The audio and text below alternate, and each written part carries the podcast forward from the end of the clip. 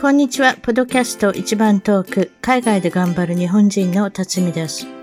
海外在住者の生の声、素敵な世界の方々とのインタビュー番組。たまに英語でもおしゃべりをしています。早いものでアメリカはロサンゼルスに来て29年が経ちました。番組のウェブサイトは一番トーク .com 一番トーク .com ゲスト情報や海外お役立ち情報をゲットしてくださいね。番組からのお願いです。iTunes ポドキャストのアプリから一番トークの批評、レビューから5つ星をいただけたら嬉しいです。星が増えるとランキングが上がり、もっとたくさんの方々に聞いていただけるので、ぜひ私の小さな番組を応援してください。それでは今回のポッドキャスト一番遠く、海外で頑張る日本人の方は、えー、日本は大阪の特派員として、私のといつもおしゃおしゃべりしてくれてるともさんに来ていただきました。こんにちは。こんにちは、ともです。よろしくお願いします。こんにちは。一一応ですね、いつもなんか日本とアメリカの比較とか、今ど、もちろん海外でからたくさん聞いてる方もいらっしゃいますし、そちらの日本の様子はどうなのかっていうことで、うん、え、はい、もちろんそのアメリカの様子もお伝えしていることになるんですけれども、まあ、ともさんと今日はですね、まずは、なんと、一番トークのこの番組に出演してくれた人の中で、はい。オリンピ、オリンピックに出場した人が出てきましてですね。えー、っと、そうなんですよ。84番、もう2016年12月。だからもう、え ?4 年とちょっと前になるんですかね。はい。その時に山田明さんっていう、この方、高槻市だと思います。大阪の高槻の。あ、高槻の方。えー、お嬢さんですね。はい、えー、海外に、イギリスに、フィールドホッケーの留学をしてるっていうことで、海外からお話ししてくれたんですけれども、うん、すごい。その方がちょうどですね、ロンドンオリンピックに出ようと思ってたんですけれども、腰の方を痛めはりまして、ロンドンのオリンピックには出れなかったって非常に悔しい思いをされてて、ちょうどその時に、まあ5年前ですか、ちょうど、本来は4年、まあ4年後にオリンピックが行われることだったんですけれども、今回ちょっと、まあ、残念なことで1年遅れて、はい、まあ、とりあえず今やってるのは2020年の東京オリンピックということで、はい、山田明さんがフィールドホッケーの多分オフェンスだったと思うんですけれども、はいはい、攻撃の方で、えー、参加されてるっていうことで私見たんですけれども、どれぐらい成績を上げてるかって見たんですけど、全部1点差で負けてるんですよね。ああ、それは残念。そうなんです。セミファイナル、セミファイナル、いわゆるなんて言うんですか？準決勝ですか、準決勝に出れなかったんですよね、それで。あ中国ともやってるし、アルゼンチンともやってるし、いろんな国で、ニュージーランドともやったんですかね。全部一体1点差で負けてるんですよ。か。わいそう。彼女多分攻撃からだから得点入ってるんだと思うんですけど、2対1、3対2とかね、あんなんばっかり、ね、でもまあ、出たっていうことに、まあ、意義があるっていうことで、でね、彼女が、そうですね、もう20代後半になられたんで、ひょっとしたらこれが最後、わからないですよ。オリンピックって。いろんな競技見てますけれども、ね、びっくりするような年代の方いらっしゃいますからね。そうですね、40代ぐらいそうですよ、30代、40代の子結構いますよね。いらっしゃいますもんね。ええーね、射撃なんかだったらもう本当に40代のくらいの人いらっしゃるんじゃないですか。うん、そうですよね。もちろん、いくらなんでも陸上競技でそんなにね、あの、年の、ね、あの、行った人いないかもですけれども、うん、まあ、ということで、東京オリンピックを目指してた山田明さん、よかったら、84番、まだ本当に私が、あの、多分初めて、あの、一番遠く初めてまで1年、1年半ぐらいの時に出てきていただいてるので、はい、よかったら皆さん聞いてくださいということで、はい、あの、そんな感じです。それで、あと、一つ言いたかったのは、はい。えー、っと、トランスジェンダー。はいはい、そうですね。日本語でもトランスジェンダーって言うんですか？そうですね、トランスジェンダー。とりあえずちょっと一応説明させていただいたら、あれですね。自分の人生1日目始まった時は男性だったってやつですね、多分。そうですね。うん、そして、後々、私は女性を選ぶっていうことで女性に転換されたわかりませんよ。機能的にはどういうふうに転換されてるとか、ホルモン注射してるとか、そんな私ちょっとわかりませんけれども、とりあえずは女性として出場ができるっていうことで、今注目されてるのは、多分3人いたんだと思いますけれども、はい、その中で一番最近あの、言われてるのが、ニュージーランドから出てきた40前、40代、これまた40代前半の重量上げの、あの、ローレルさんっていう方だったんです。ローレルさんですね。はい、ローレルさんですね。下の名前ちょっとわかりません。すいません。うん、それ、それが重量上げで、多分ね、ワイルドカードみたいにね、誰かが出場できなくなって、あの人が出るとか、はい、そんなんなんですよ。ああ、なるほど。もともとは出る予定ではなかったんですか？なんかそういうふうに聞いてるんですよ、多分ね。でもやってみたら、私、ちらっと見たんですけど、重量上げの、その重量が、重量っていうか、あれが 上がらなかったんですよ、確か。あ、バタン落としはったと思う。確かバタンと落としはったと思いますよ。っていうこと、っていうことはですよ、この方だから女子部門で出ておられるんですけれども、実はだから生まれてきたのは男子だっていうことで。そうですね。まあ、あの、心の性別と生まれた生物学的な性、そうですね。性別が違ったっていうことですよね。これはもう、いろいわゆる賛否両論、両論を醸し出す。うん、そうですね。どの国であっても、どの、どの地区にいてでも、女性と男性の違いっていうのは皆さんお分かりなんだと思いますけれども、うん、特にスポーツの能力に関しては、あの、ね、いわゆる思春を起こすと全然変わってしまう。うん、でどうしてもね。この方重量、重量上げてチャンピオンになったら、それはそれで素晴らしいって言われるのか、また、あれはずるだって言われるのか、でも、そうやって重量上げで、あの、パタンと落としてしまったって言いますけども、それそれで言われるんじゃないですか？女性として頑張って、よく頑張ったっていう人もいるかもですけれども、あら、男性だったら、もうちょっと頑張ってもよかったんじゃないっていう人もいるかもですもんね。そうですね。どっちにしてもあんまりよく言われなかったりね、なんか、まあ、物議をかます、醸し出すような存在そうですね。まあ、女性の方がやっぱり筋力弱い、ね、もともと生まれつきそういうのやからね。トムさんはどう思われます？これに関しては。いやー、やっぱり、その、もともとの生物学的な性別で出た方がいいんちゃうかなとは思うんですけど、女性が頑張れないというか、頑張っても、ま、ね、負けちゃうでしょう。うん、だからこういうことになるんですよ。だからアメリカでも今言われてるのは、うん、そしたらうちの子供は、例えばソフトボールにしましょうか。うちの娘ソフトボールやってましたけども、はいはい、ソフトボールでそのトランスジェンダーの人が入ってきたら、例えば高校生でも中学生でも何でもいいですけども入ってきたら、うん、特に高校生ぐらいになると、もう女子と男子の体力が違うんですよね。違いますよね。で、一人女の子でね、うちの、あの、まあ、子供の友達でアビーちゃんって女の子がいたんですよ。はいはい。あアビーちゃん、すいませんね。アビーちゃんなんて、あの、いいあの非常に慣れ慣れしく言いますけれども。アビーちゃんは、小学校の時からうちの息子と野球してたんですよ。はいはい。で、リトルリーグになって、もう小さい時やってるんですよ。もう幼稚園ぐらいの時から一緒に、うん、うちの息子と。うん、うん、で、アビーちゃんは、どこを守らせても守れる。ピッチャーになってもな、できる。うん、でも、打つと、ここ一本の大きなのは出ないんですよ。ああ、やっぱりね、力が。そう、力が違う。でも、うん、小学校、中学校ぐらいまでまで行けたんですよ。でも、高校になったらどうするかってことになったんですけど、同じ高校で、やっぱり野球部に入ったんです。男子と一緒になって。おー、すごい。入ったんですけど、うん、いわゆる守るんですけれども、いわゆるその距離が、例えばサードからファーストに投げるのもちょっとなんとかね、弱いとか、例えばそれとか、あと、打つのもいわゆる一発が出ないとか、それで結局、男子の野球をやめることになるんですよ、この子。ああ。ほんで、どう、そうでしょ？悲しいでしょ、うん、ほんでね、私はほんなソフトボールに転向するって言ったんですよ。はいはいはい。そしたらね、ソフトボール？ってやっぱ大きいボールでしょ？ほんで、ピッチャー投げ方も下から投げてくるでしょ？うん、違いますよね。すごい嫌だったんですで、すぐ辞めるんですよ、この子。あらららららら。んで、どうしたかって言ったら、女子野球部っていうのがあるんですよ、全国に。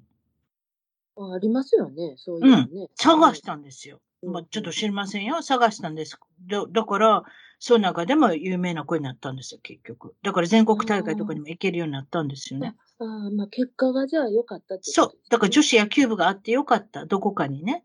うんうん。だからそういうクラブに入れてよかったなっていうことで、あの、新聞にも載られたし、もしもソフトボールに入ってたらそこまでできなかったのか、ちょっとわかんない。もちろん男子の野球部に入ってたらそこまでできなかったのか知れないけれども、だからその、あ地方のね、うちの近所の新聞にはデカデカと載ってますよね。だって全国に行ったわけですからうん。うんうんうんうん。それでみんなで温かく見守ってたっていうことですが、オリンピックのことを考えると、私は目の目の当たりにして、アビーちゃんの成長ぶりを見てきたので、あはい。んなに頑張れる子だったのに、男子と一緒に。うんうんでもこの思春期を、いわゆるホルモンが変わってくるんですよね、そのあたり。うんうんそうすると全然違ってくるんですよ。ねえ、それもう持ってるも、もともと持ってるね、違いだから仕方がないですよね。うん。うん。なので、そのトランスジェンダーの内訳は知りませんよ。うんどの辺までお女性ホルモンを注射するとかなんかいろいろあるのかもしれませんけれども。でもだからいろいろわからないことがいっぱいありすぎて、なかなかね。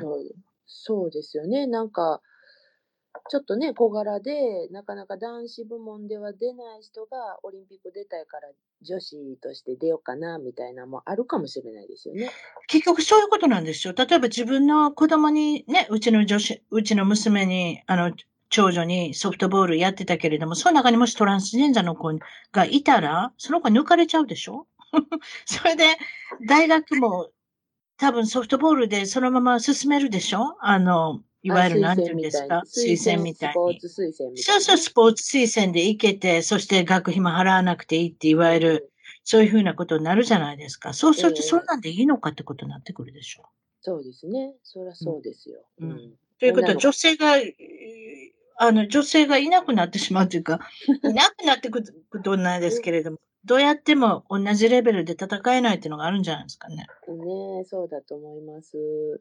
ね。だからこれが、まあ、この今まであったのかどうか知りませんけど、東京オリンピックの中で、いわゆる物議をかまし出すのは、このトランスジェンダーの今度の、まあ将来の行方っていうかね。そうですね。どうなるんでしょうね。今度からね、またね、変わるかもしれないし、そのままかもしれないしね。だから難しいですね、これに関しては。ね、そうですね。ええどちらの方方も尊重したいなという感じがしないですけれども、でも体力的には全然違うっていうのは本当だなという感じがしますけど。そうん。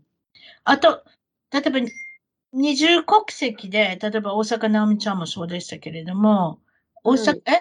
日本で生まれてるけ、生まれて育ってるけれあ、生まれてるけれども、ほぼアメリカ生活されてる方とか、あと、日本に生まれてて、スポーツができる人はアメリカに留学して、アメリカのスポーツ留学して、ほぼアメリカの生活されてる方とか、なんかいっぱいあるじゃないですか。あとはアメリカで生まれてるけれども、日本の、えー選手としてエントリーする。例えば大阪直美さんみたいに、その他の方もいるんですよね。カノアさん？カノア選手。そうですね。五十嵐カノア選手っていうサーフィンの選手で銀メダル取られた方も、うん。と多分アメリカで生まれて育って、で、日本の国籍を取って、うん。でそれで日本人として出場されてるんですよね。その方が確かに出る率は高いじゃないですか？多分。そうですよね。アメリカ人、アアメリカ人の方と競うよりもってこともあるんじゃないですか、少しいい部分もたくさん出てくるんじゃないですか？ね。うん、やっぱりね、あの、この部分が弱いっていう国とか、スポーツね、ここの弱い部分うん。うんがあって、日本だったらオリンピック選手になれるけど、アメリカ人としてはちょっと無理とかね、あるかもしれない、ありますよね。多分ね、ねだからそういうことが多いから、日本からエントリーするっていうか、日本から参加するっていうか、まあ、だと思います。予選を通過するっていうのが考えられますね。ね、うんまあ、もちろんそのアイデンティティとかで、やっぱり自分は日本人として出るんだっていう人もいらっしゃると思うんですけど、うん。うん。ね、うんまあ、そこら辺は人によって違うかもしれないですよね。うん。だと思いますね。ねあとは、このオリンピックの今回の最年少の13歳の女の子が、はい。お父さんがイギリス人で、お母さんが日本人で、こちらはいカリフォルニアで生まれ育って、はい。えーっと、この方は、えーっと、スケボであ出てるんだと思いますけれども、ちょ、うんちょっと私そこまで調べてないですけど、メダルのことは知らないですけど、13歳。すごい。13歳。ええまあ朝、朝5時に起きて、サーフィンを迎えに、迎えにあるんですよ。太平洋が。ということで、ビーチがあるので、多分うんハンティントンビーチっていう、非常にこれはサーフィンで有名な場所に住んでおられて、多分お父さんもそうなんじゃないですか？一緒に行くんじゃないですか？それでサーフィンをして、それで午後には、あの、学校の後にはスケボーをしてて、その才能が見出見出されても、いきなりオリンピックで活躍されてるんだと思います。スカイ・ブラウン。もうその、その名前だけ聞いてたら、何人だかなんだかわかんないって。スカイっていうのは、うんいわゆる空っていうスカイです、ね。空、うんうん。でも写真見たら、やっぱり、ああ、やっぱり日本のハーフの子かなっていうのがうんうんうん。ありましたけど。うんいいですね。でもね、そんな家の前にあるとこで遊んで、気がついたもらう遊びながらですよ、オリンピック13歳なんか。ねもう遊んで気がついたらオリンピックに行きましたみたいな。ねすごいですね。すごいですね。それでなんか自分の好きなことやってて金メダル取りましたって感じじゃないですか？ちょっとわかんないですけど。うん、ねえ。え、金メダルと。いや、取ってない。知りませんよ。メダル取ったかどうか知りませんけれども。でもまあ、スケボーで出てるっていうことなので。うん今回ダメでも次行けそうです。それまだ17歳ですよ、次。16はあ さだって3年後でしょ？すごいなと思いますけど。うんすごいですね。大阪直美ちゃんはあれですよね？だから、アメリカでほぼ、ほぼ、あれでしょ？あの、そう、暮らした。大阪なおみちゃんは、あの、大阪で生まれたんですって。でえ本当に大阪っていう名字だから、どうなのかなと思いますけど、本当に大阪で生まれたんですか？あ大阪で生まれて、3歳ぐらいまでね、あの、中央区の唐堀のあ、唐堀っていうとこがあるんですわかりますよ。えあ、わかります？え。なんとなく。くわかります、中央区。うんうんはい。で、そちらで育って、ええ。で、3歳か、まあ、4歳ぐらいの時にアメリカに、あの、行かれたみたいですよ。お父さんがお父さんがハイチハイチの系人ですよね。ハイチ系のアアメリカ人ですよね。で、お母さんが、じゃあ大阪の人ってことですか？いや、あのね、北あ海道の方、北北海道の方、出身はね、うんうん出身うん北海道で、うん。どちらの、あの、ご両親ね、お父さんもお母さんも、テニスはされてなかったけど、別のスポーツをされてたみたいです。あ、そう、そういうことな。うーん。お父さんがバスケットやったかなああ、何かあるんですね。やっぱり運動神経のいい血筋が。そうそう、だから、うんあの、テニスはされてなかったけど、お父さんが、うんあの、自分で指導方法を学んで、うん。うん。で、それで、あの、教えて、うん。オリンピック選手にはなかなかなれへんけど、すごいなぁと思って、やっぱりね。うん。いくつぐらい、私知らないけど、いくつぐらいから日本の選手として参加されてるんですか？いついくつからですかね。ねえ。えー、でも今回もでも、だ例えば私今でも思い覚えてますけど、セレナ・ウィリアムスさんっていう、いわゆるアメリカの一番の選手を、うんうんうんあ、の、あれですか？全米オープンかなんかで脱いだ時ですか？非常に恥ずかしがり屋の人で、すいません、買っちゃいました、みたいな感じの喋り方してありましたやん。本そうです当はセレねナさんが勝つべきですのに、とかって言って、うわー、この子って大丈夫かなと思いましたけれども、ちょっとやっぱりちょっと、ね。あの、精神的にあの優しいんでしょうね。優しすぎるんですね。うん。ああいうテニスなんか特に個人の種目だし、ラケットラケットでバねーンってね、コートに投げつけるような人もいたじゃないですか、昔から。そうですね。もうか絶対勝ってやるみたいな。絶対勝ってやる、負けるっていう文字は私にはないっていうね、なんかそういう感じでやるような感じで、どっちかってごめんなさい、セレナ・ウィリアムスのファンの方ごめんなさい、私勝っちゃいましたって、なんなんかその時の、あれ、あの、インタビュー聞いてて、うわーこの子って大丈夫かなと思ったけど、やっぱり、あの、ちょっとあれですね、そうですね。前に出るのが辛いみたいね。うん。うね、ん。まあ自分もやりたいんやろうけど、うんね、周りのなんかいろんな期待とかもあるから、自分がやりたいことと、やらなあかんことと、なんかギャップに苦しんでんやろかと思ったりとかね、勝手なそう想像ですけど、うん、うん、うん、思いますよね。うん、うん。うん、で、ちょっとなんか精神的に辛そうやなと思う時とかもあるし、あとやっぱりあの、ナイキとかとやっぱり契約とかするでしょ？だから、イメージが大切になってくるんですよね。でも、本人はどこからどこまでまだ若い方ですから、どこからどこまでやらなきゃいけないっていうのが分かってるか分かってないか分かんないですけれどうもん、だからその辺も辛いんじゃないですか？前、前、前に出て、試合の後負けてもおしゃべりしなきゃいけないし、試合の前から負け、ねん、試合の前からおしゃべりしなきゃいけないって、そういうのも辛いんだと思いますね。ああ、そうですね。本当はなんか自分で一人になってちょっと、あの、じーっとね、精そうだからそういう、あ、まあ、いわゆうんる、わがままに聞こえてしまうんでしょうね。そういうことをちょっとリクエストでもしてみたら、私はこういうふうにしてますから、こんなんさせてくださいって言ったら、だから、なかなかちょっと難しいのかもしれませんね。うん、そうですね。急にね、ねあの、スターダムに上がったっていうのもありますから。ね。だからそういうふうに考えると、あと、オリンピックの中では、えーっと、亡命を希望、よう聞きますやん。だからこういうのって、本当にやっぱあるんですね。あの、日本に来てから、あれですか？そうなんですよ。ちょっと教えてください。そのウガンダの選手のお話。そう、ウガンダの選手が、えっと、ウェイトリフティングだったと思うんですけど、うん。あの、ホテルからいなくなったっていうふうにニュースでやってて、おううん、まだ来たばっかりやのに、ホテルからいいようになって、どどこ行ったんやってなって、うん。探したら、三重県でいらっしゃって、どこにもともといたんですか？えっとね、泉瀬の関空のあたりに、あ、関空にいるはずが、なんと、三重県で見つかったんですか？そうなんですよ。で、あの、やっぱ、母国の生活が苦しいから、日本に亡命したいみたいな感じで言言ってはったみたいですよ。あ、そう。で、で、結局、オリンピック出ないまま帰国されたっていう、ちょっと残念なお話なんですけど。すごいですね。でも、オリンピックを出る間近にしてそういうことになって、もうオリンピックどうでもいいっていう、だから、それほど変わりたくないってことですかね。そうなんですよね。もうだからもう日本の人から考えられないようなレベルの生活もあるんでしょうね。いくらオリンピック目指してる人でも。そうですね。まあ、また特にね、日本が、やっぱりいい国ですからね。ウガンダって多分内戦ととか激しいんじゃないですか、ああいう国って。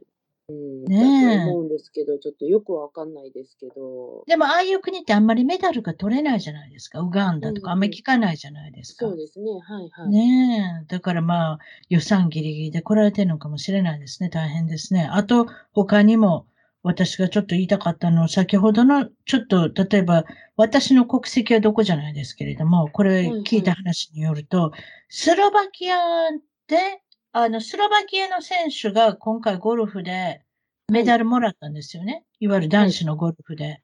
はいはい。どうしてスロバキアなんて聞いたことないじゃないですか、あんまり。まあ、だってゴルフといえばイギリスとか、はいはい。アメリカとか、なんかそんな感じじゃないです？イメージ的に。スロバキアってどういうことなのかって聞いてみたら、うん多分イギリス人だったんですけれども、だったっておかしいんですけれども、奥さんがスロバキア人で、うんうんうん。で、その奥さんとも別れたんですけれども、その、う。んあの、別れて、まだ結婚してる時に、うんスロバキアから出るっていうことで、だから奥さんと結婚してるから、そそれで、確かスロバキアの国籍取って、僕、はあのスロバキアの人にゴルフを始めてほしいからっていう考えで、スロバキアから参加し、あの、あれなんですよ。今回参加された。そういうね、広めたいっていうのもあるんですね。うちの旦那が単にイギリスの鉛で喋ってたからなんかおかしいと思ったらそういうことだったのかっていう。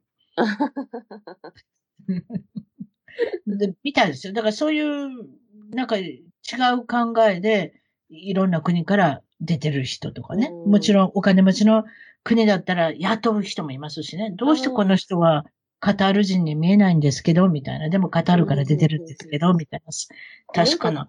うんね、今年はし知りませんけど、あの、卓球？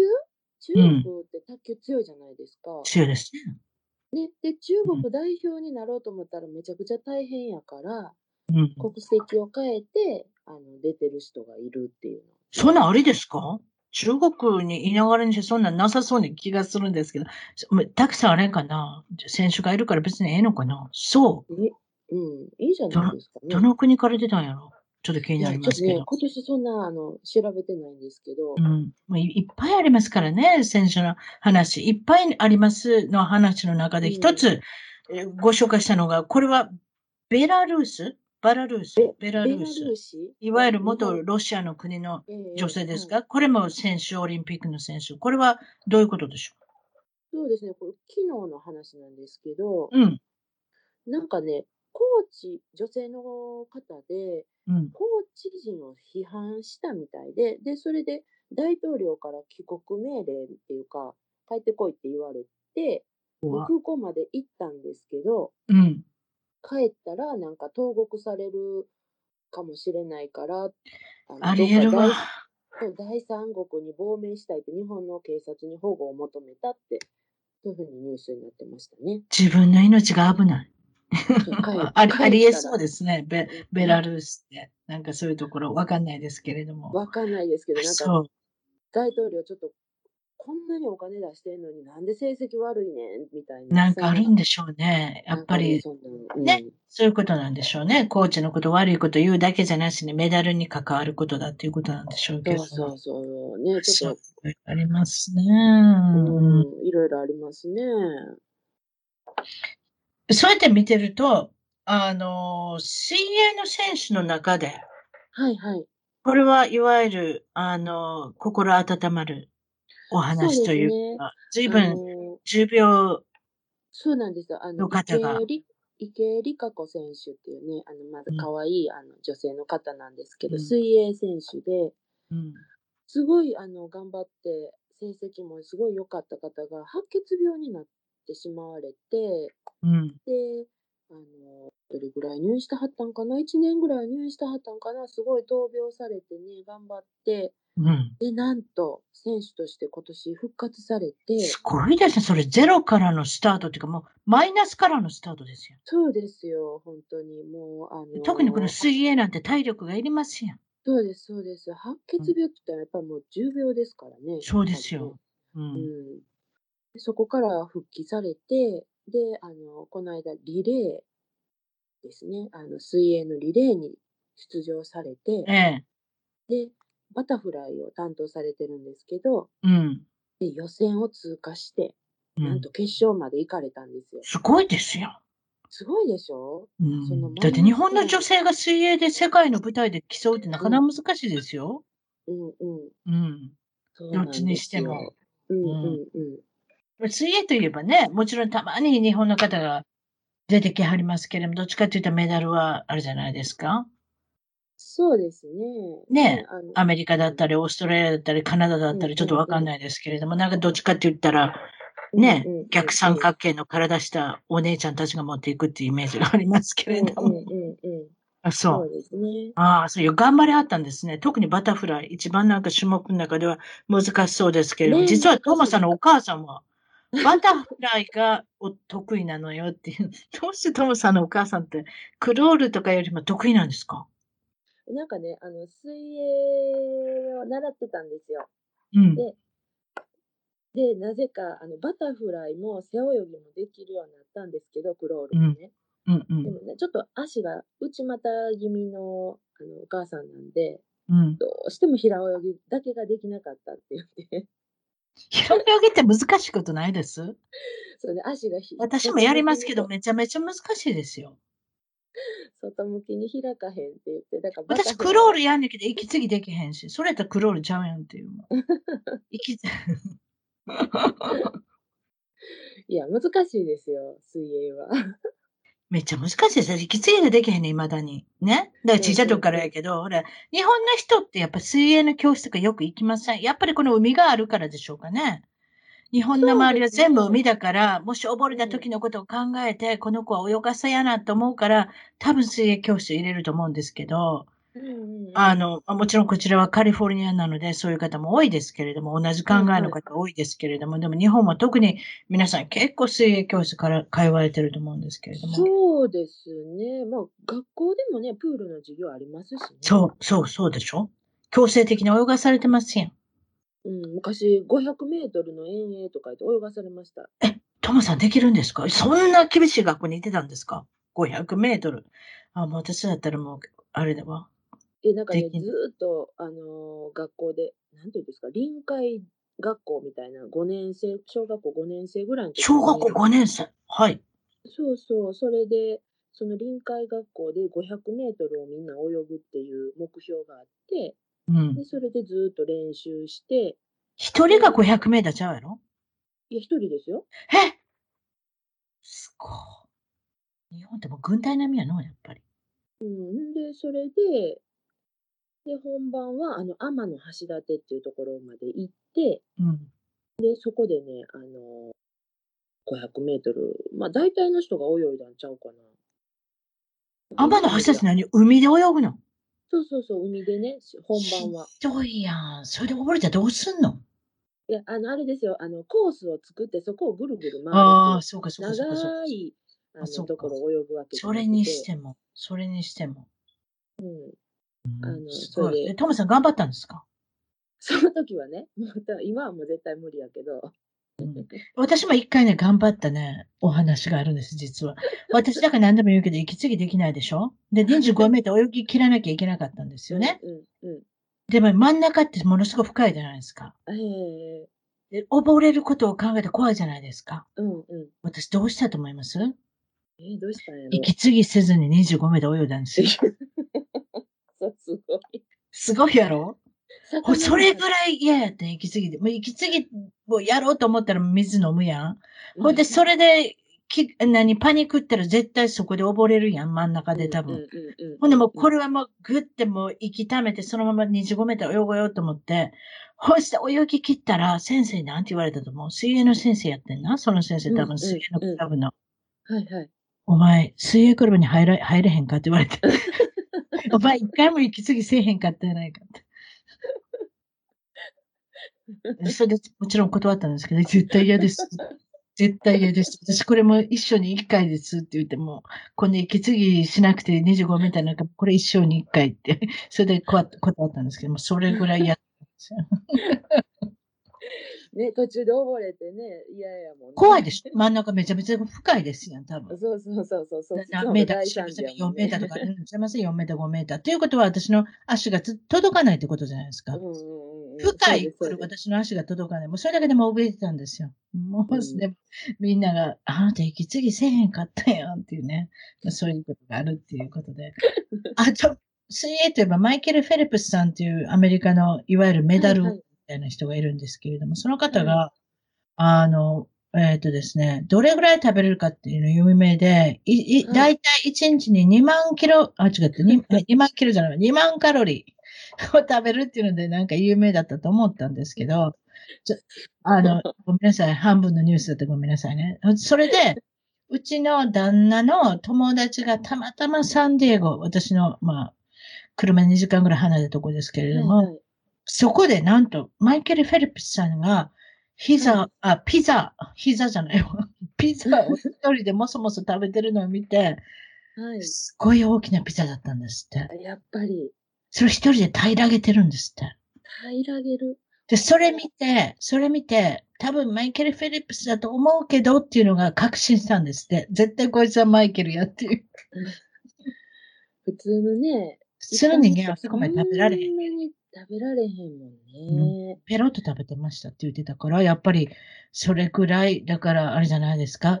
あの、水泳っていうのは相当カロリーを消費するっていうね。そうですよね。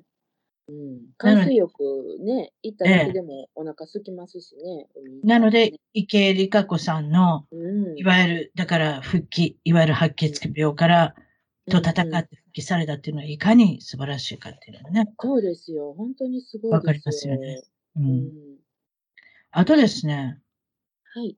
オリンピックといえば、その反対派っていうの結構今回いたっていうのがアメリカでも、あ話題にまなってるんですけれども、えあー、なんか、あのえ話題になってたんですよ。そんなに、その会社について喜んでない人もいるんだっていうことでね。そうですね。やっぱまあコロナっていうことで、うんあの無無観客じゃないですか、こ今回ね。お客さんいません。はい。お客さんいませんそれどころか選手のね、ご家族もいないじゃないですか。そうですよね。あれ、パラパラ座ってはるい人はるんですか？誰なんあれなんなんですか？あれ何なんですかあれ、ね。ちょっと私も思ってたんです。あれって選手のお母さんとかお父さんじゃないのかなと思ってなんかね、ちょっと家族っぽい人もいてる感じもするんですよね。な奥さんとか。でしょ？うん。いねてるいてる。絶うん対いてるとね思うんですけど、うん。一応表向きは無観客になってて、そう。ね、でもその本当に全くいないとこもあればたまにいるところがあるじゃないですか。あれがどういうことなのかわからない。なんかあれですかね、開催の場所によって、東京都じゃなくて、などこやったかな？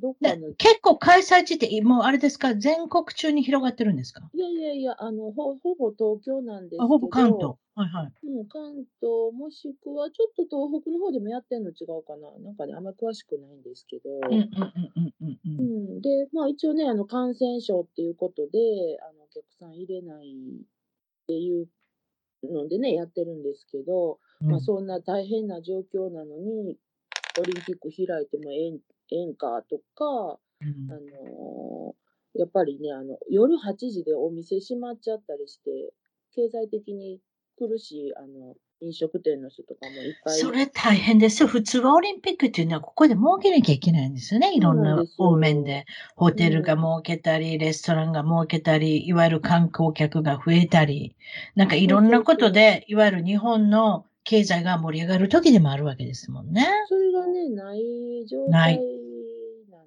に、ない。どころかマイナスでしょ、これね。マイナスですよね。うん。で、そんな状態なのに開いていいんかって言って、こう、あの、会場の外でデモを開いてる人とかもいてて、誰かなんか自殺してありませんでした？オリンピックの関係者の人でちゃうんかったかなああ、ちょっともう少し前の話。もうちょっと前、もちろん開催前ですよ。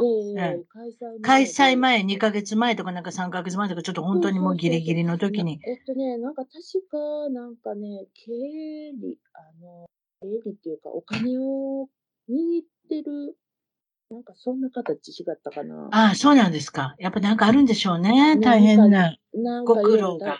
ご苦労があったんじゃないですかね。めちゃめちゃあると思いますよ。うんうんねえ、なかなか若い方なのに、そういうことですか？まあまあ、ということで、えっとまあ、はい。オリンピックっていうのも、あの、まあ反対派がいたっていうことですけれども、まあとええということで、トーマさんに今日は来ていただいたわけがあるということでね、同僚の霊体験の お話している。皆さん何を言ってるんだまあ8月ですし、とりあえずは暑いので、日本では昔から涼むためには怖い話をするしかないということで、これはあれですよね、納涼。そうですねちょっとね、結構怖いので、あの、苦手な方はね、大丈夫かなと思うんです。えーもう、あの、苦手な方は、怖い話苦手な方はここで嫌えたらいいですよ。あもう、オリンピックの話も存分にさせていただきましたんで。ということで、よかったら、これは、えー和歌山県の白浜に行かれた時のことですね。そうですね、私が。じゃあ教えてください。子供の時なんですけど、うん夏休みに、あの旅行に行こうっていうことで、家族で、まあ、父と母と私と、うんまあ、車に乗って、あの白浜にアドベンチャーワールドっていうね、あのサファリパークとかね、あります、あります。行ったことありますよ。はいあ。りますかね。うん今だったらパンダがいてたり、うん。あのシャチとかのね、なんとパンダに餌、餌までやれるっていうね、ツアーがあるんですよ。えー、餌もあげられるの？あそれは知らなかったな。でも朝起きられへんかったうちのチームが。うちのチームって うちの家族が。だから行かれへんかった。私すごいあげたかったんパンダに餌。すいません。そうそう。で、そこに行こうっていうことで、1日目、あの、白浜の温泉の、まあ、旅館か、まあ、ホテルか忘れたけど、そこに泊まって、で、2日目にうん。アドベンチャーワールドに行くっていう、そういう予定で行ったんですよ。うんうん。ほんなら、1泊目、そのホテル泊まって、朝、次の日の朝起きたら、うちの母親が、なんか昨日、あの、幽体離脱したって言い出して、うんなんですのそれ。聞いたことあるけど。幽体離脱ってなんやねんと思ったら、なんかうん。誰かが自分のとこまで、寝てるとこまで、おいでおいでって来て、で、なんやろうと思って、はいはいつついて、なんやろうと思って一緒について行って、うんで、部屋を出るのに、うん。扉を開けなくてもそのままスーッと通れたって言うんですよ。え、本当ええーって思って。透明人間。何それと思って、まあ、それ子供の時やから、なんかお母さんなんか変な夢でも見たんちゃうかと思ってたんですよ。うんうん。うん。ほんなら、その旅館とかってあの、あの中井さんっていらっしゃいますよね。そのいますねお世話してくださる方が。そうそう。うん。そうそう。ほんで、その方も朝起きたら、私ね、今晩もうすごい、なんかずーっと拝んでる夢を見たんですよっていう、なんかちょっと変な夢を見たって言ってはって、朝、朝の食事の時ですか？そうそうそう。で、うちの母親が今日こんなことを体験したみたいなの言ったら、いや、う私も実はちょっとこんな、あの、おかしいことがあって、みたいなえ？感じでって言って、言ってはって、いや、気持ち悪いわ、みたいな感じやったんですけせやな、ど、そんな話な。うん。うん、で、それで、まあ、うんね、2日目、アドベンチャーワールド行くから、まあまあお世話になりましたって言って、そこのホテルを出て、うん。で、車で、あの、行こうとして、こう、道をずっと走ってたんですね。うん。アドベンチャーワールドっていう、あの、標識あるじゃないですか、あっち側ですよ。大体、えー、書いてありますねええ。書いてあるでしょで、その通りに行ったんですけど、なかなかつかないんですよ。うん？あれ？大体だ、でも簡単なようにできてますよね。そうでしょ高速道路の出口出たらねん。うん。そうでしょで、あのに、あれおかしいよね。アドベンチャーワールドって海の方やんな。なんで、あれつかへんな、なんやろうって言って、うん。で、車が着いたところがですね、うん。なんと、あのーまあ、自殺とかで亡くなった方の霊を、あのー慰霊するっていう、その慰霊碑みたいなとこに着いちゃったんですよ。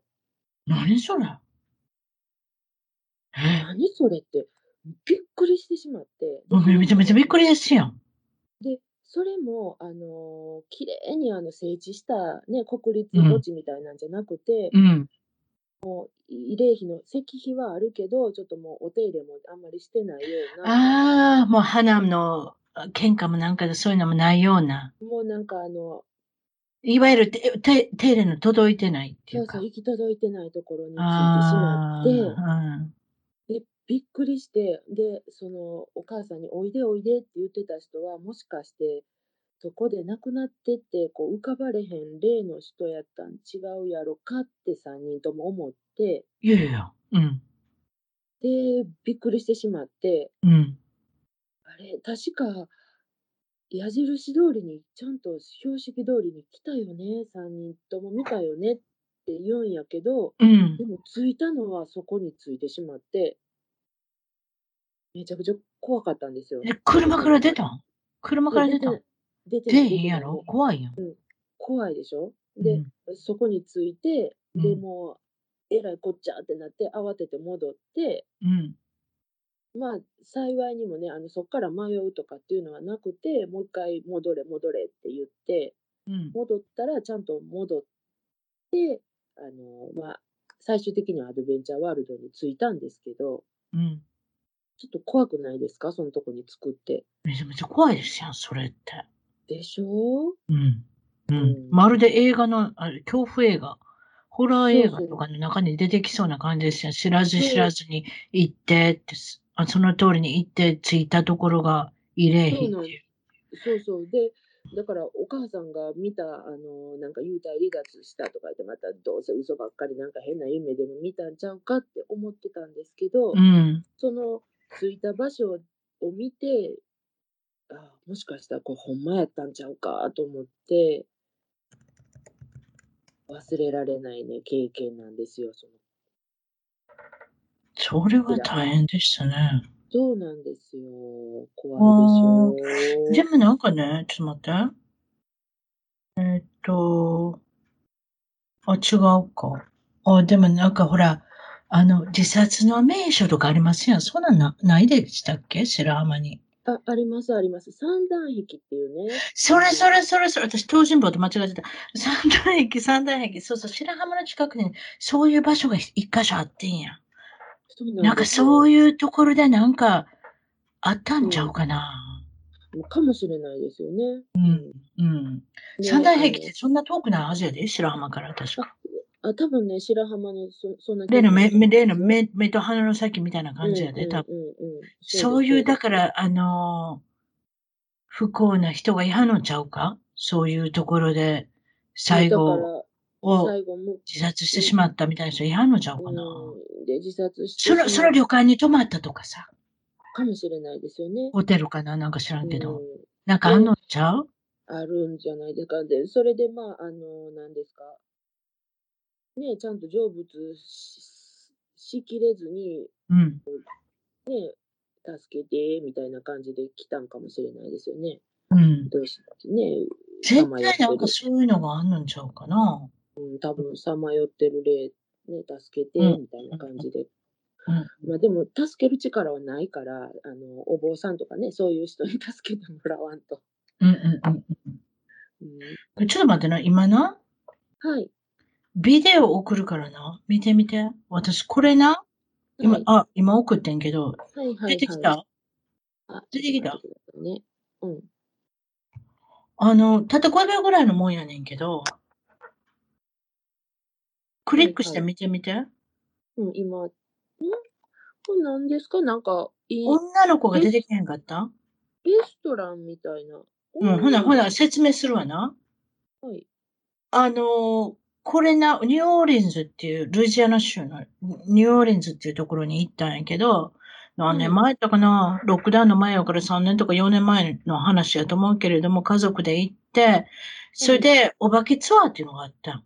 はいはいはい。でいろんな体験ができるっていうねんな。だからその、いわゆる、だからその建物にまつわる、今言ったみたいに、ともさんみたい言ったみたいに、だからうん建物にまつわる恐怖のお話がいっぱいあるけど、それを聞きに行くっていう、歩いて、あの、フレンチクォーターっていうところがあるんですけれども、いわゆるその、その、まあ、地区、な飲み屋さんとかレストランとかホテルとかいっぱいあるんですけれども、うんそのルイジャ、あの、ニューオーリンズの中で一番目抜き通りのところに、まあ、いろいろ歩いてツアーをして中で、うん。私がたまたま、これは私が撮ったビデオじゃなしに、そのレストランにまつわるね、確かね、女の子がさっきのあれですよ、浮遊霊じゃないですけれどもあ、浮遊霊みたいな今一。瞬走ったあれかな。そうです。もう一回ちょっとクリックしてみてください。女の子が、実は、あ、あ今一瞬走った走った。走ったでしょ？うん。その一瞬走ったのは、いわゆる霊が映っちゃったんですよ。私のビデオじゃなしに、私の隣にいた人が、もう何にもない。だから、いわゆるレストランですよね。レストランがどうしてこのテーブルをしあのセットアップしてるのかっていうのは、浮遊霊がいつも来るので、浮遊霊に、あの、なんていうのかな、ここに座ってほしいから毎晩、こうやってセットアップするんですって、この人が。非常に不幸な話だったんですって、その女の子にとっては。ちょっと私も半分忘れてしまったのもあれなんですけれども、でもその浮遊霊の女の子と家族のために、この、なんかその、ちょっとおかしな話でしょ？テーブルをセットアップして、あの、ちゃんと座れるようにってことで白い、あの、布もかぶせてありますやん。で、そこに、、なんとなんか赤いドレス着た黒いタイツかなんかの女の子がシュッて入ってくるでしょ？うんうんうん。一瞬ですけど、これ、あの、皆さん一番トーク .com の方にこれなるべく載せるようにしますので、あの、皆さん見ていただいたらちょっと気持ち悪いですよ。でもちょっと見ていただいたらわかりますけども、あれは結局、浮遊霊、その女の子の霊が映っちゃったんですよ。私の隣にいた女の人の iPhone に。iPhone でたまたま、その、レストランめがけて、これね、10メーターぐらい離れたところなんですよ。ただ、はいはいはい。あの、本当のレストランですので、お客さんに迷惑かけちゃいけないので、そうやってツアーに来た人は、もう外から撮ってくださいということで、うんたまたまビデオを撮ってた人が映ったので、えーでみんなが、みんながよかったらエアドロップしてくれへんということで、エアドロップしてくれて、それで私の、あの、iPhone の中に入ってるんですよ。それを今、お見せしたんですよ。怖いです。えー私、こんなにはっきり霊が映ってて、それこそこの右から横に、あの、うんちらうんうんちらっとこう、うんどういうんですか、右からテーブルにめがけて走っていってまたへっこむんですよね、女の子が。うんうんうんそんなん見たことない。私これ見てすごい、もう鳥肌立ったもん。いかがですか？トムさん、それ分かった時点で見見たらもう一回。うん、女の子やから、なんか悪さしそうな感じじゃないですよね、別うん。にね。でもなんか不幸な話が、まなんかま、まつわって、私ね、いろんな、その時ね、いろんな話聞いたから、どんな話かちょっと忘れちゃったんですよ。あ、またうちの。娘に気づきますよ。いや、だから。お化けツアー、皆さんも行ってください。あのね、ハウンテッドツアーっていう名前じゃなかったでしたっけね。ニューオーリンズの夜中歩くんですよ。いろいろ皆さんも。だから、2キロか3キロかぐるぐるぐるぐる歩いて、それはい。で案内人の方が全部説明するんですよ。それここそここで視察がありましたとか、ここであこんな事件がありましたとか全部言うんですよ。だから、いわゆる着物肝太い。私うん。のようなうん。肝試しみたいに、私もはそういうの好きなので、全部聞いたんうん。ですけど、ほんでみんな写真撮るんですよ。ほんでみんうん。な、あの、うん。案内人の人が言うてくれるの、ガイドの人が、ここで写真撮ってください。絶対出ますから。ほんでなんかもやもやっとしたなんか例みたいなのが映ったりしてますわ。私には何もなかったです。でも気持ち悪いですよ。いろんな話してくれて。実際起こった話ですからね。昔々から。でもね、それぐらい、あのー、ニューオーリンズっていうのは、うーん、そういう不思議な力とか、霊だとか、そういうのを、あのー、信じる人が多いので。あの、覚えてるかな？インタビュー with ヴァンパイアでしたっけ？トム・クルーズと、ああ、なんかありましたね。え、何でしたっけ？えっと、ブラッド・ピットとかが出てる、はいあれ、はいはい。舞台になったのもニューオーリンズなんです。へ実は、でもあそこ、え。舞台になったお屋敷も、そういうややこしい話がいっぱいあるんですよ。それ、あそこも見ましたけどね。あと、アメリカンホラーストーリーってのもあるんですけれども。アメリカンホラーストーリーっていうのもテレビで出てるんですが、あれもニューオーリンズの舞台ですので、そういううね、あの、ーいっぱいあるんです。あの、あの辺の、あの地区は。ほー。そうなんですね。皆さんそういう話が好きな人はニューオーリンズに行ったら、えっと、で、ホラー体験のツアーに行かれたらいかがかなっていうことで、まあそんな感じ。なんか他に怖い話ないですか？こんなもんで怖い。話。そうですね。あと、まあ私が、えっと、大阪城の近くでえ昔働いて、働いてたんですけど、うん。私自身はなんかね、あの、音とかは聞こえないんですけど、はい。また二十歳そこそこなのに、いつもなんかしんどくなって、うん。で、家で、あの、お人形とかぬいぐるみとか自分の部屋にあったんですけど、うん。そこにね、あの、霊を連れて帰ってしまってたらしくて、うん。で、うちの母親が、まあ、そんな、あの、霊感がちょっと強いタイプなので、たまたま私の部屋で昼寝はい。をしたら、すんごい、あの、なんていうんですか、金縛りっていうんですかに、動かれへんようになるやつやな。そうそううそうんそうそうそうになって、うん。なんか、これはおかしいってなって、うん。で、それでどうしたらいいんかなって言って、あの、結局は比叡山のアジャリさんっていうすごく、あの、なんていうんですか、修行をたくさん魔除け、魔除けみたいなもんですか？しアジャリ、アジャリさんっていうすごい、あの、お坊さんなんですけど、すっごくええ。修行された偉いおええ。坊さんのところに行っえて。で、あの、除霊をしてもらったんですよ。条例あ、魔除けじゃないわ。条例。いわゆるエクソシストみたいなもんですね、多分。ああ、そうですね。で、ええ。なんかその、やっぱりね、私は聞こえないんですけど、大阪城ってあの、冬の陣とか夏の陣とかあったじゃないですか、あったんで。すよね。はいはいはいはいはいはい。そのね、馬の、うおーって言ってる馬の音と、なんか、うん。戦ってる時の音が聞こえる先輩がいてて、うん。で、いまだにその戦いの音が聞こえるって言ってはったんですよ。うん。やっぱりだからそういうなんか、ね、そこで亡くなった人の霊とかもいっぱいあるやろから、うん。それを連れて帰ってたみたいで、で、うん。体調が悪くなってたみたいですよ。うわぁ、そういうのあるんですね。そうそう。で、その除霊をしてもらってる時に、うん。横でもね、その、比叡山のところで除霊をしてもらってる時に、横でも除霊をしてうん。もらってる人がいてたんですよ。うん。で、その人は私よりももっときつくて、なんか狐みたいなのがついてたみたいで、動キ物の霊が。ツネってようありますね。昔からなんか知らんけど、タヌキはあんまり聞いた。ことないけど、キツネってなんか、聞いたことないけど、な、タヌキもあるっちゅう話だけど、いやー、なんいや、やかんや言うてもキツネちゃいます？そういうのって。うん、まあまあ、タヌキもあると思いますけど、ちょっとタヌキって間抜けな感じじゃないですか。いや、でも、うちの父親が、あの、タヌキを一回なんか食べたらしくて、え？はい。タヌキをね、食べた後、おええ金が入らんようになった言うて、嘆いてましたね。タヌキの例ですか？それは多分。タヌキの恨みが。えでもね、さっきのね、夏の陣でしたっけ？その大阪城の。はい。あのね、アメリカにも実はね、ゲティーズバーグっていうね、はいわゆる南南北戦争史上最大の激戦地っていうのがあるんですよ。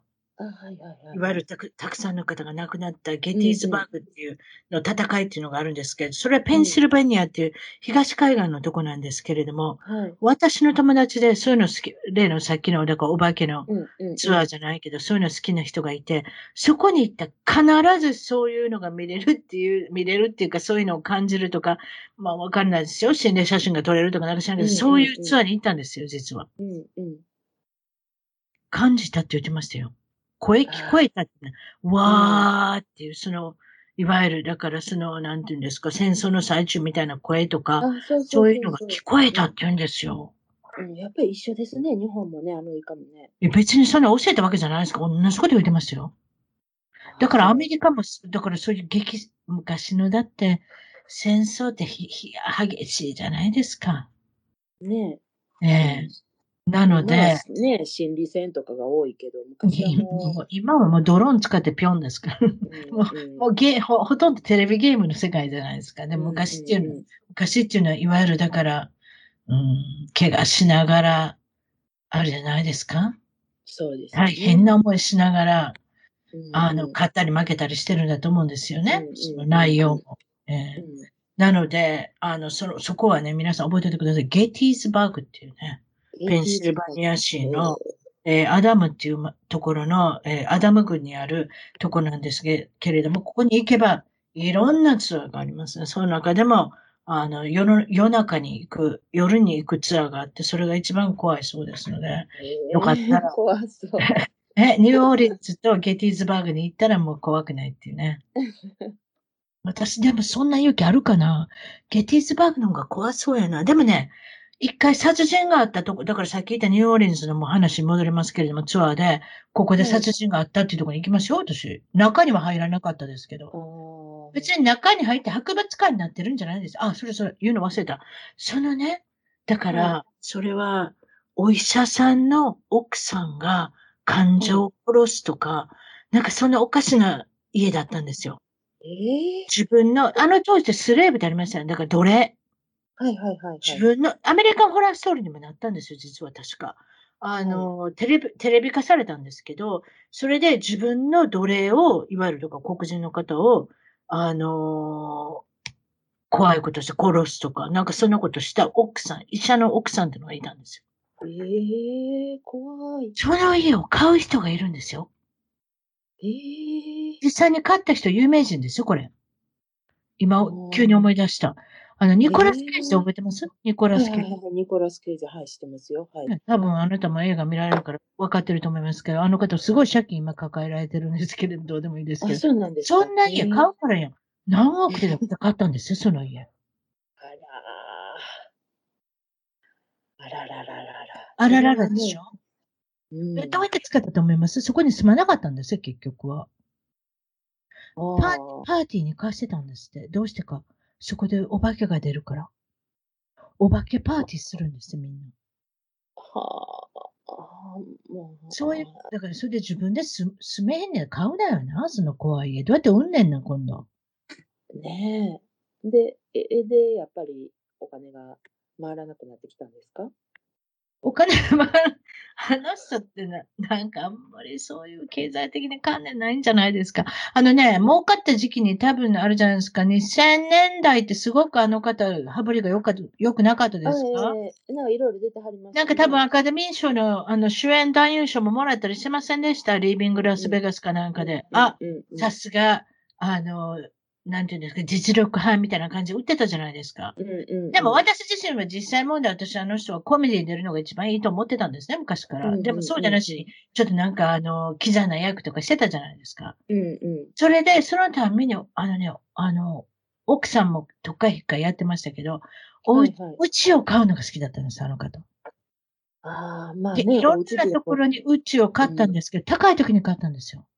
ああ、なるほど。うんそれでうん借金倒れになって、映画の、映画の話が来たら何でも出るようになって、結局、あんまり皆さんから、あの、素晴らしい映画にも出ないし、ね、まあまあな映画、それどころか悪い映画に出るようになって、お金のために。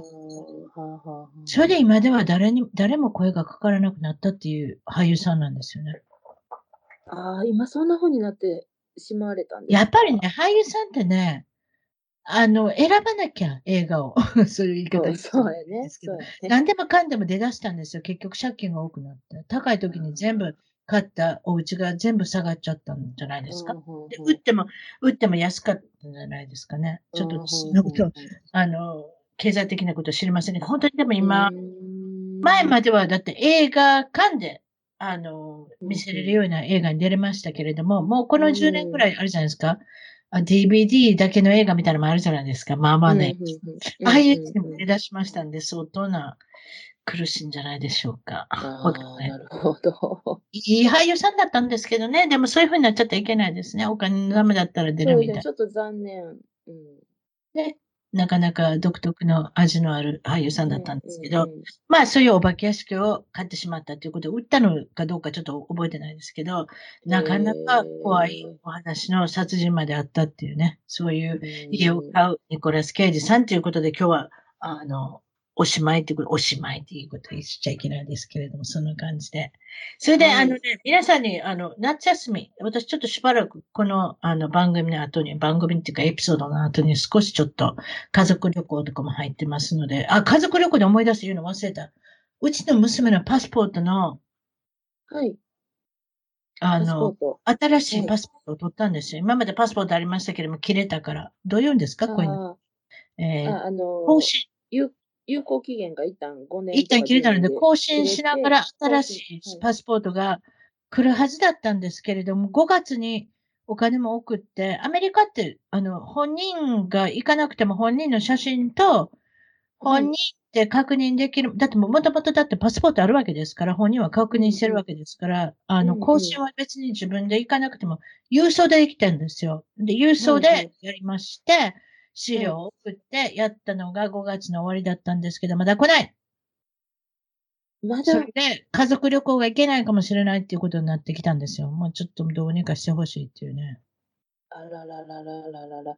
じゃあ、あれですかね、あの、1年以上みんなどこも行かんと家でそう閉じ込めてたから、そう。みんな固まって、なんと、150万人から200万人の人が 同じ悩みを持ってるっていう。だから、あのー資料を送って、写真も送って、お金も送ってるのに来ないっていう人がなんとね、この6月、5月、7月中で、なんと150万人から200 150万人か。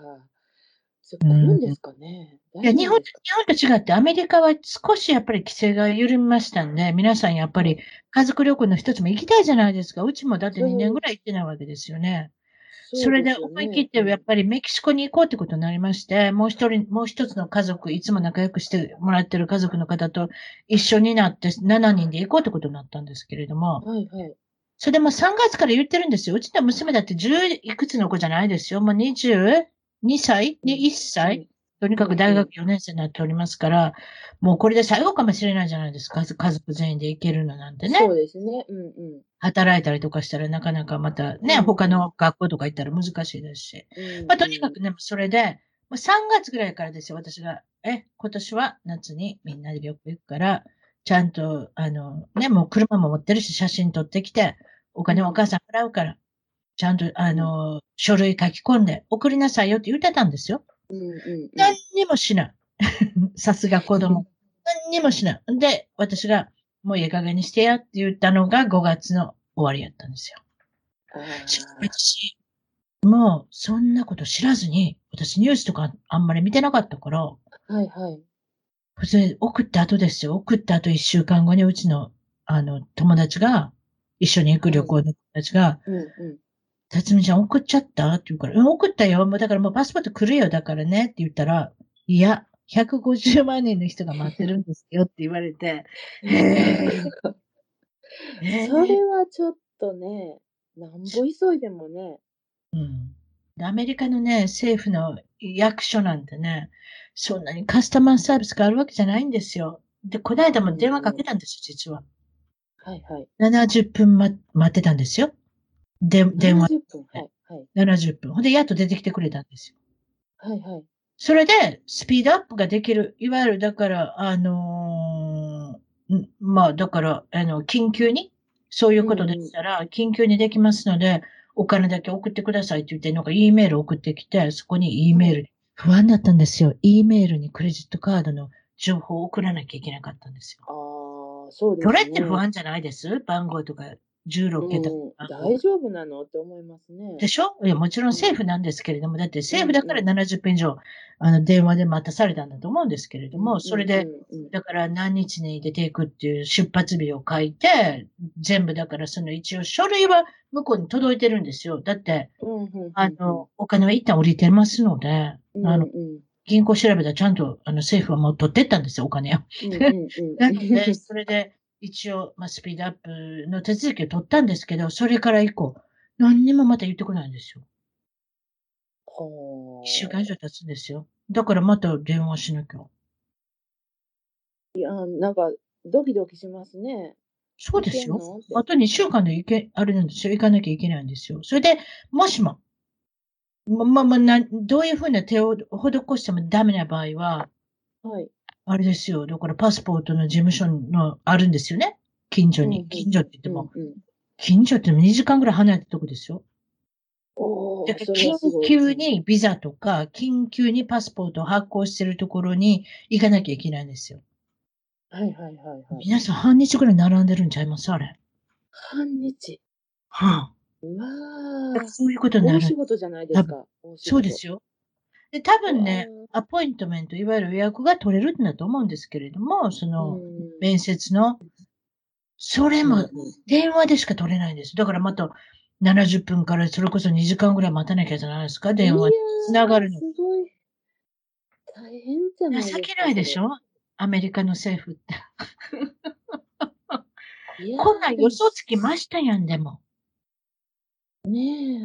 はは誰だって今年の夏は、パスポートは、いわゆるに通常よりも、いろんな人がこうね、うんうん。あのーまあまあ更新するっていうか、発行しなきゃいけないってこと分かってたんじゃないですか、うん。毎日のようにニュースになってますもん。ああ、やっぱりね。それから気づいてみたらね、私ニュース見ない、うんあんまり見ない人だから、どっちかというとインターネットに行って自分の好きなニュースだけうん見るっていう人やから、うんそんなの知りませんよ、そんなパスポートがどうなってるか。うん。うんそう。まあ、み皆さん祈っててください。えーっと、私の家族でみんなでもう喧嘩っちゃったんですよ。実は往復券も買ってホテルも全部もう予約してますので、あのまあ、しばらくそういうことで、これまた、あの、エピソード帰ってきたら、あ、辰巳さんそうじゃいけなかったんだなっていうことで、また8月中にお目にかかることになり、お目にかかるっていうか、あの、聞いていただくことになりますけれども、ちょっとしばらく夏休みをいただきますので、こんな感じで、ともさんと、まあはい、おしゃべりしてしばらくお休みいただくっていうことで、また、あの、帰ってきたら、あの、すぐにマイクロフォンに向かって誰かとおしゃべりしてると思いますけれども、ちょっと、はい。そんな感じで、皆さんも、あ、ば have a great summer ということで、あの、ともさん、夏休みうん。入ってると思うんですけれども、はい、はい。あの、楽しくお過ごしくださいというで、はい、ありがとうございます。どうもありがとうございました。おしゃべりしてありが。とうございました。よろしくお願いします。はい、失礼します。はい、ありがとうございました。